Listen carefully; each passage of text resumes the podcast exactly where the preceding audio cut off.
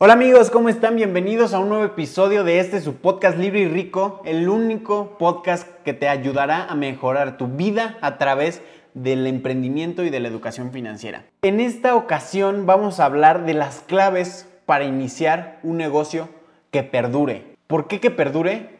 Me refiero a que tenga durabilidad a través del tiempo. Fundamos empresas pensando en que simplemente son para el ratito. Y nunca nos sentamos a poner las bases que se necesitan para tener un negocio que dure a través del tiempo. Y quiero contarles una historia. Una vez que íbamos a, hacia un evento, invitamos a una amiga y uno de mis socios en ese entonces le decía, le preguntó acerca de si ya había pensado acerca de poner un emprendimiento o de poner un negocio. Y a lo que ella respondió, sí, ya estoy pensando en poner un negocito. A lo que yo rápidamente volteé y le dije, ¿cómo que un negocito? Y por supuesto que me enojé, porque no es posible que pensemos al emprendimiento como un negocio pequeño. Y lamentablemente la mayoría de las personas que quiere ingresar al mundo del emprendimiento piensa de esta forma. Piensa en abrir pequeños negocios que simplemente les den para las vacaciones o que simplemente les den para un evento en específico. Y lo que sucede es que al fundar empresas que están pensadas simplemente como negocios pequeños o como negocitos, por supuesto que no van a perdurar. Entonces, este, este podcast, este video, que también lo estamos grabando en video, es para estas personas que tienen esa intención de crear negocios perdurables y globales. Y vamos a meternos a tres dimensiones que tenemos que implementar como emprendedores para hacer que nuestro negocio perdure. Y el número uno es generar un propósito real. Un estudio de compañías visionarias, así le llamaron, que hizo Jim Collins y Jerry Porras, donde examinaban a ciertas empresas que tenían más de 50 años en el mercado, se dieron cuenta que ninguna de ellas o de estas empresas tenían como objetivo central maximizar las ganancias o maximizar utilidades o generar crecimiento rápido. Ninguna de estas empresas tenían como motor este tipo de frases o este tipo de objetivos. Y por supuesto menos crear una empresa mediocre y pequeña, por supuesto que no.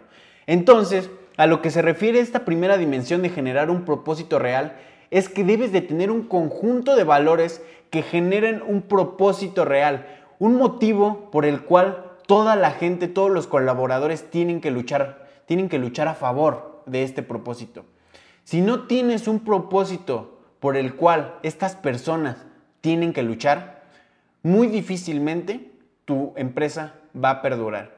Es por eso la importancia de tener propósitos bien establecidos y claros que todos los colaboradores desde el día uno tengan claro. No, no simplemente vamos a ganar dinero, sino un propósito de ayudar. A eso es lo a lo que se refiere, generar un propósito real. La segunda dimensión es crea posiciones de liderazgo y traza un mapa para llegar a ellas.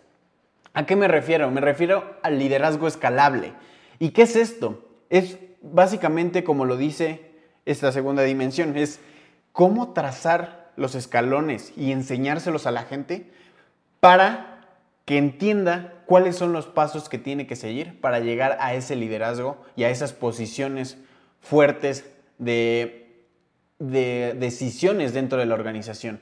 Si tú creas una empresa donde tú eres el único que crea las decisiones, que toma las decisiones, por supuesto que no va a ser un negocio que esté pensado para grande y para que perdure.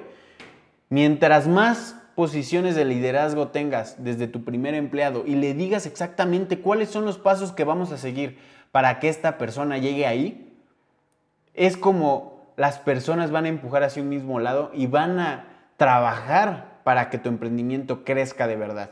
Cuando tú eres el único que toma las decisiones, repito, entonces se vuelve un cuello de botella donde tú eres el único que carga con la responsabilidad de crecer esa empresa. Necesitamos crear líderes dentro de la organización para que así haya muchas personas que estén jalando en una misma dirección y no solo el fundador. La dimensión número tres es la orientación hacia el impacto social, no solo al logro financiero. Necesitamos crear emprendimientos que generen esa responsabilidad social que ahora la gente mucho está buscando. Que tengas ese respeto entre la empresa y el medio ambiente. Necesitamos crear empresas que estén enfocadas en crear un impacto social, más allá del medio ambiente, no solamente medio ambiente, eso es una parte, pero ese impacto social que genere verdaderos resultados a lo largo del tiempo. No podemos crear empresas que simplemente estén enfocadas a las ganancias financieras, porque entonces las empresas, cuando están enfocadas en esto, pierden el verdadero enfoque que es impactar a la sociedad. De eso se trata de poner un negocio. ¿Cómo agregar valor a la sociedad? Entonces, cuando tú pones un enfoque hacia el logro financiero, es cuando las empresas fracasan. Entonces, muy importante generar esa orientación hacia el impacto social y no solamente al logro financiero. Vamos a recapitular las tres dimensiones para que las tengas bien claras y es generar un propósito real. Genera ese conjunto de valores y ese objetivo con el que la gente tenga un sentido de pertenencia y que se sienta parte de él y que para que jalen hacia el mismo lugar. La dimensión número dos es crea posiciones de liderazgo, es decir, traza el mapa que tienen que seguir los colaboradores desde el día 1 para llegar a esas posiciones importantes que logren catapultar a la empresa al siguiente nivel. Y el número 3, la, dimensión número 3 es la orientación hacia el impacto social. Recuerda que una de las intenciones por las cuales hay que fundar empresas es para agregar valor a la sociedad, aportarles ese valor que, que ves que no lo están aportando allá afuera y así es una forma de tener empresas que realmente duren y que realmente sean rentables, porque es una parte importante. Para cumplir con el propósito hay que generar dinero.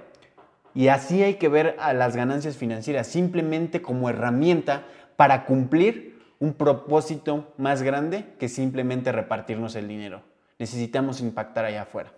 Así que con esas tres dimensiones de cómo lograr que tu empresa perdure, me voy a despedir.